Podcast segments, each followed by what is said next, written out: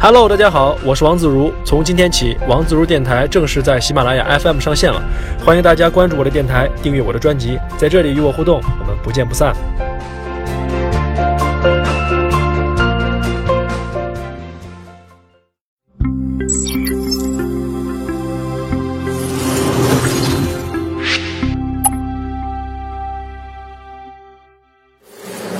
Hello，大家好，又是一期科技相对论啊。上一周我们讨伐了很多奇葩的智能硬件，但是我们有后半段的故事没有讲。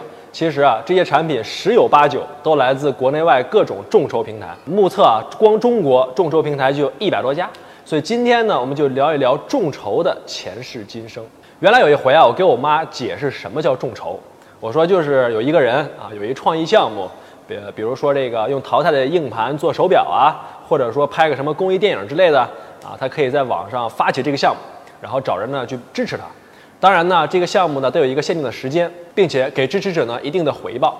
结果我妈根本没听懂啊。后来我就换个说法跟我妈讲，我说啊，就是你想干嘛没钱，就在网上找人给你出钱，这就是众筹啊。本质呢就是一群人拿钱干一件事儿。这回呢话我妈是听懂了，但是呢直接摆出了一副啊你们年轻人的世界我不懂的表情，直接说了一句啥都能筹吗？后来我研究啊，发现原来还真是多无聊的事儿都能筹哈。比如说有一个人，他在这个 Kickstarter 上面讲，说我要种番茄，你得给我捐钱，你要不捐的话呢，我就不浇水。尼玛，我真发现还真有三个无聊的人给他捐了五十多美元啊！这个世界真是奇葩很多啊。但是啊，拿众筹做正经事儿的还是不少的。比如说大家熟悉的这个 Pebble 手表，是这个智能硬件的代表作品啊。从零九年开始，这个小团队就折腾这件事儿，一直干到了一二年。手表呢，好不容易差不多成型了啊，开始在这个 Kickstarter 上面众筹。本来想着五十万美元就差不多了吧，结果一个月时间翻了二十多倍啊，直接干到了一千多万美元。最后是有八万个人支持了他们，总共筹了两千多万美元，甚至连这个众筹平台都惊了啊，没见过这么大数。现在呢，我们众筹啊见的最多的，其实啊就是筹电子产品。比如说什么智能叉子、智能水杯、智能板凳、智能鞋垫啊，什么什么东西都智能，什么东西都能筹。但是其实呢，开始啊，这个众筹的范围呢，并不局限于这些。比如说艺术家呢，也可以去众筹啊，啊，爱好者众筹拍个电影什么的都有啊。但是后来都死绝了。我们一会儿来讲讲这个原因。那么简单点说呢，众筹就是大家一起自愿的拿一点钱出来干点事儿。那么它的特点呢，就是一定钱的数量比较少，然后呢频次比较多，人比较多。啊，把小钱集中在一块儿办大事儿，其实就是我们过去的民间集资，对吧？所以说众筹呢一点都不新鲜啊，只不过呢它发挥了这个互联网的信息传播属性，让这件事儿的难度降得非常低。比如说咱们开头的这个种番茄的哥们儿，如果没有互联网，光凭你身边的人，你说我要种一番茄，你给我钱，不给你俩大耳刮子都不错了，你知道吗？但是呢，互联网一扩散，这事儿你还真发现，还真有无聊的人，对吧？线下集资这事儿啊，甚至可以最早啊往两百年以前追溯啊。我们之前看到这个工业革命代替了很多大量的劳动力，很多人都下岗了，没事儿干。所以说，英国曼城呢就有这么一个纺织工厂，有二十多个人都失业了，有个人就带头就说了，说要不咱哥几个一起凑点钱干点啥？所以他们就凑了钱，先买了房子啊，解决了这个生活的温饱问题。甚至呢，还形成了一个组织啊，非常类似咱们中国以前的合作社。结果呢，这事儿还真让他们几个给干成了。后来啊，又募了好多钱啊，最多的时候三万多个会员，资金也达到了四十万英镑。你要知道，那是一笔巨款了。所以说啊，这个公正先驱者消费合作社是世界上第一个运作比较成功的合作社。但是这东西呢，套用在咱们的这个生产生活上啊，就是咱们高中政治课本上所讲的一个东西，叫做空想社会主义。啊，这个结局呢也是一定玩不下去的，啊，道理呢很简单，三个和尚没水喝嘛，没有办法激发我们的这个劳动积极性，跟我们后来中国出现的合作社的问题是一毛一样的啊。不过呢，大家筹钱买房子这件事儿到今天还是很有生命力的啊。这事儿呢，温州人就特别爱干，叫做温州模式，啊，咱们再举个例子，大家都知道，美利坚的象征自由女神像，啊，大家可能都不知道啊，我以前也不知道。它其实就是众筹完成的。当时呢，美国和、法国啊联合造这个雕像，法国人呢就答应出这个雕像，美国人呢就造这底座。两个国家啊为了这个筹钱，确实干了不少事儿，大费周章，什么拍卖会啊、拳击比赛呀、文艺表演呢，什么事儿都干。但美国呢还是差钱儿，对吧？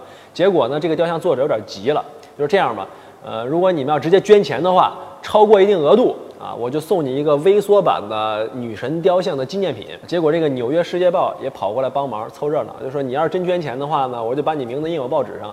结果一下子就来了十二万人捐钱啊，到最后这个自由女神像靠这样的方法才修起来。所以你看一下呢，它是一个非常典型的众筹案例，对吧？和今天的互联网相比，唯一不同的就是当时的众筹媒介是报纸，但是归根结底都是要依靠媒介的这种信息传播的属性啊。所以说，如果两百年以前有互联网，并且有众筹的话，啊，人类的经济历史可能都被彻底改变了，对吧？所以众筹网站有可能会改变世界的。所以我们这么多年过去了，众筹大家出钱干一件事儿的本质其实并没有变啊。比如说我们今天说的 O2O。啊，其实百分之九十的功力呢，基本就是线下传统生意。但是你一加上互联网，啪扣上这一帽子，那最后的百分之十的魔力就散散发出来了。其实众筹也是一样。现在呢，大家比较熟悉的众筹网站呢，是零八年创办的 Indiegogo，还有零九年创办的 Kickstarter。在中国呢，比较火的像什么点名时间呢、追梦网啊、京东众筹啊、淘宝众筹啊什么的都有。那么我们刚才说啊，虽然说众筹的本质没有改变，但是啊，形式上却是一直在进步。众筹的项目呢，从属性上划分，一般呢，我们把它划分三类啊。第一类是创意，第二类是创业，第三类呢是慈善。那么如果专业点划分的话呢，咱们拽几个专业名词啊，呃，你会按照这种呃出资和回报的方式来划分，比如说有这种预售型、债券型、捐赠型和股权众筹啊。那么预售型呢，其实大家都非常熟啊，比如说我们之前我在创客星球看了好多项目，其实都属于预售型的，比如那个猪蹄儿西施，对吧？卖猪蹄儿的一妹子，你出二九九支持他。啊，来开分店，那么他就给你一个超大分量的这个猪蹄儿礼包啊。我们看到很多电子产品的众筹呢，都属于这一类啊。你先给我钱，然后我再给你什么回报。那么捐赠型的众筹呢，就更常见了，而且大家可能都参与过，比如什么希望工程、希望小学啊，这什么救灾救难都属于捐赠型的这个众筹。甚至这个投资大佬啊，严严曾经还调侃说，放高利贷的今天叫 P2P 啊，乞讨的现在叫众筹，是吧？所以这是一个开玩笑的说法。捐赠型的众筹呢，还有一个特点，就是你真得告诉人家你去干嘛，这个透明很重要。要不然的话呢，这个红十字会之前那个丑闻啊，叫什么什么美美来着，是吧？就闹得沸沸扬扬的。下一个类型呢，叫做债券型的众筹。中国比较出名的呢，叫做人人贷啊。这个通过互联网平台借钱给公司或者给个人啊。比如说，我想买个车，对吧？我没钱，那么我就在网上发布这消息，我说管大家借钱，承诺一年以后我以百分之十二的利息还钱啊。比如说，那么就会有人看了说这小子靠不靠谱啊？我要不要借钱凑份子给你借一下，是吧？那么最后一个呢啊，叫做股权众筹。顾名思义呢，就是说大家一起出钱来买一个公司的股票。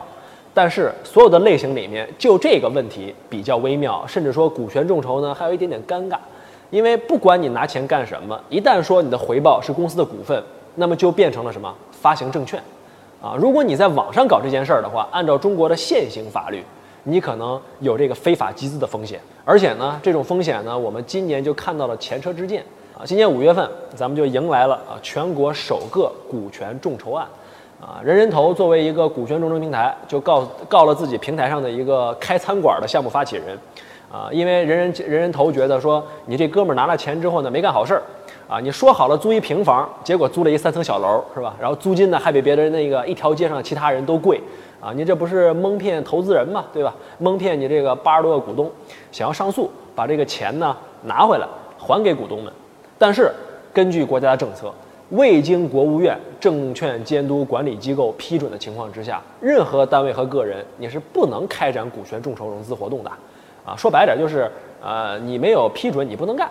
如果说强行的说，咱们说这不是融资活动啊，我就是一群人合伙开一公司，啊，这个企业合这个合伙企业法又规定了，说这个合伙企业人数呢不能超过五十个人。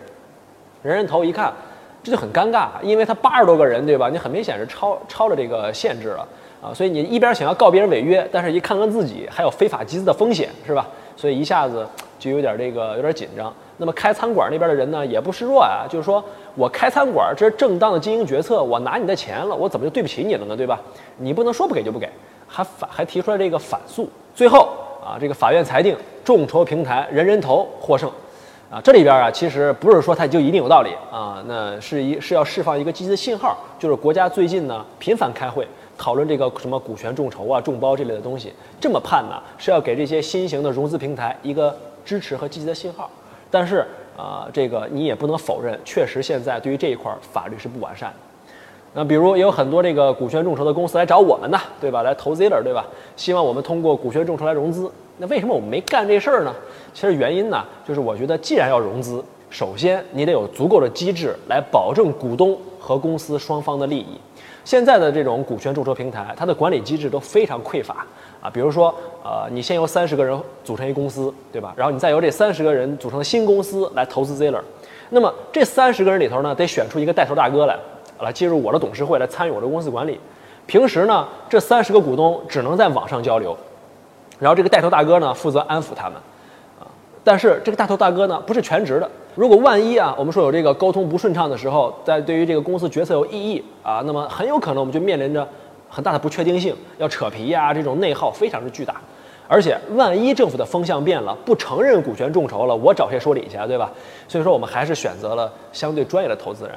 虽然说这些专业投资人融资难度更高，但是呢，它的机制也更健全、更稳稳妥啊。所以股权众筹呢，我们是打算等以后成熟了再说啊。所以作为企业的管理者呀。我可以在经营策略上大胆，但是对于这种不可控的政策风险，我还是得非常谨慎的啊！别人在那鼓动你，因为那是因为他看事儿，他不嫌事儿大。真正出事儿了，不得都我一个人担着吗？对吧？不过从宏观层面上来说，我对股权众筹的发展还是比较乐观的，因为无论是国内还是国外，政府都在逐渐的放开啊。比如说一二年，奥巴马签了一个乔布斯法案啊，就是要拓宽这个小企业的融资渠道，打算把这个股权众筹规范化。英国呢也有非常多的类似的动作。那么由于众筹的这种互联网属性，它就注定了一定是一个市场先发展再治理的这么一个东西。但是啊，相对来说，预售型的众筹就简单很多啊。但是呢，里边也有很多猫腻儿啊，也是现在很火的一种众筹形态。呃，不过呢，呃，对于这种预售型的众筹啊，呃，这个发起者有缺钱和不缺钱两种。啊，你还真别意外，还真就有这个不缺钱的。咱们一会儿再讲。首先，咱们讲缺钱的，他之所以选择众筹啊，是因为老百姓好忽悠嘛。因为你这个有个好听的故事，你有情怀，把我一说动了，我就支持你了。但专业投资人拿的是别人的钱，他一投就是几千万，那恨不得把你从里到外看个清楚。所以说，对于缺钱的项目来说，我建议大家还是要谨慎。因为如果说它真是一个很靠谱的项目，轻易就可以拿到专业投资人的认可，为什么他一定要来众筹呢？对吧？但是呢，对于更多的众筹来说，尤其是这个智能硬件的项目，他们都是不缺钱的，啊，你也没想到不缺钱的也来众筹，图什么呢？那么京东众筹和淘宝众筹上有很多这样的项目啊，都是不缺钱。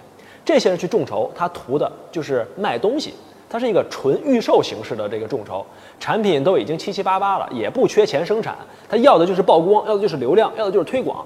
所以你现在看哪个众筹平台啊，这个筹了多少钱，跟一个公司啊，这个打了多少广告，拿了多少曝光，都是一样的。他都拿这个数据啊去这个去做推广。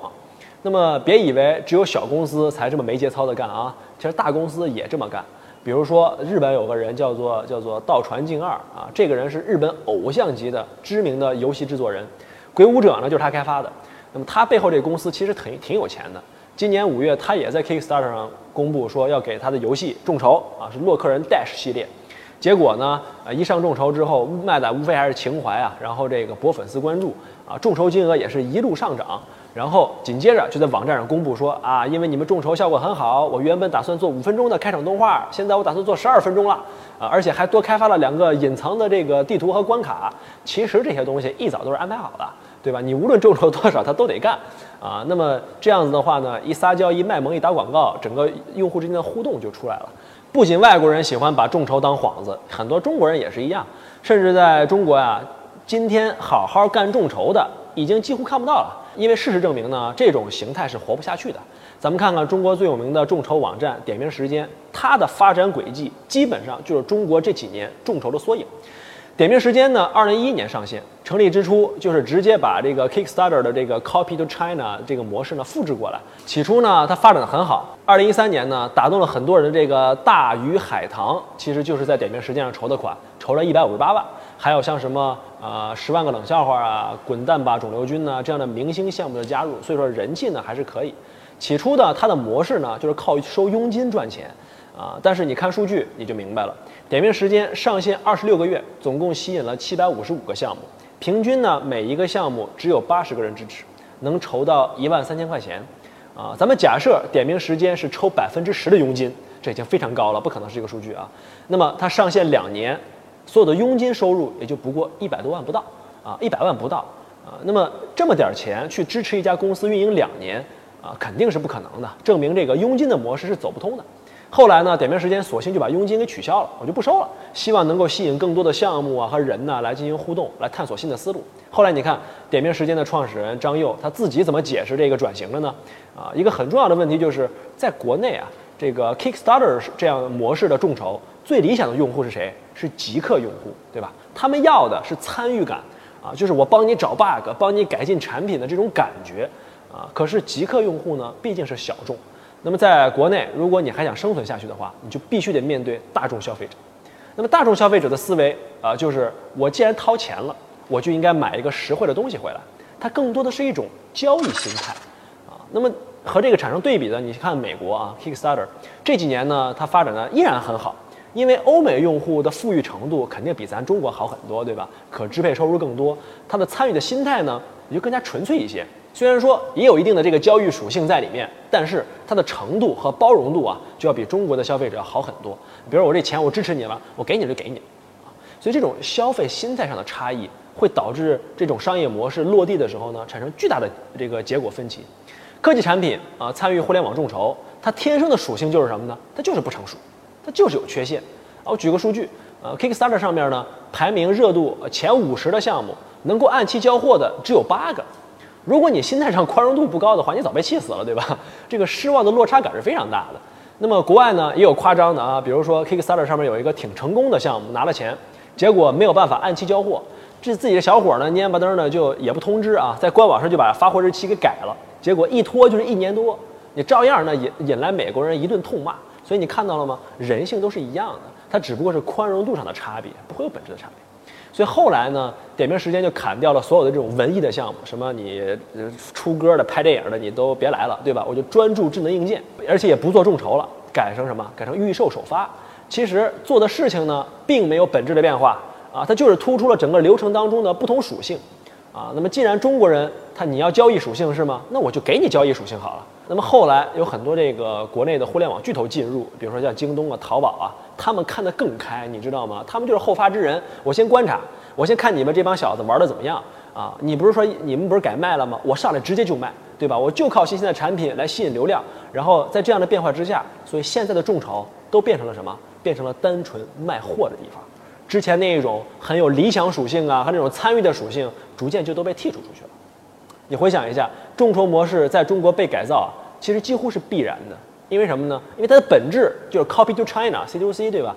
那么在整个这个 copy 的进度条里边，前半段是什么？前半段是模式的搬运，后半段就是本土化的改造。中国的互联网就是在这样一个反复的这个重复当中成长起来的，甚至可以说后端改造才是中国互联网创新的重点！太多这样的例子了，比如说网易、搜狐、新浪，那抄着都是雅虎的模式，对吧？门户模式，但是今天网易变成了个游戏公司。新浪是一个媒体和社交网络公司，啊，你再比如说支付宝，对吧？那外国的干爹是 PayPal，对吧？呃，它就是中国版。开始的时候就是为了担保支付，现在呢，PayPal 依然是第三方支付和跨国金融，对吧？支付宝都已经可以加好友约炮了，你看这变化大不大，对吧？所以说科技相对论啊，凡事都有两面性。众筹在中国的改造呢，现在看起来还远没有结束。三五年以后，大家想明白了，众筹啊就是销售的时候。可能它就要面临着再一次的转型和创新了，或者说，如果众筹再晚来中国二十年，会不会和今天完全不同呢？股权众筹有没有可能改变互联网公司的这个融资的模式呢？过去我们可能就是天使 A 轮、B 轮的这个资本路径，会不会以后变成了股权众筹新三板加创业板，对吧？所以说，关于众筹啊，我们的观点就是还得让子弹再飞一会儿。OK，好了，这就是今天的科技相对论，我们下一期再见，拜拜。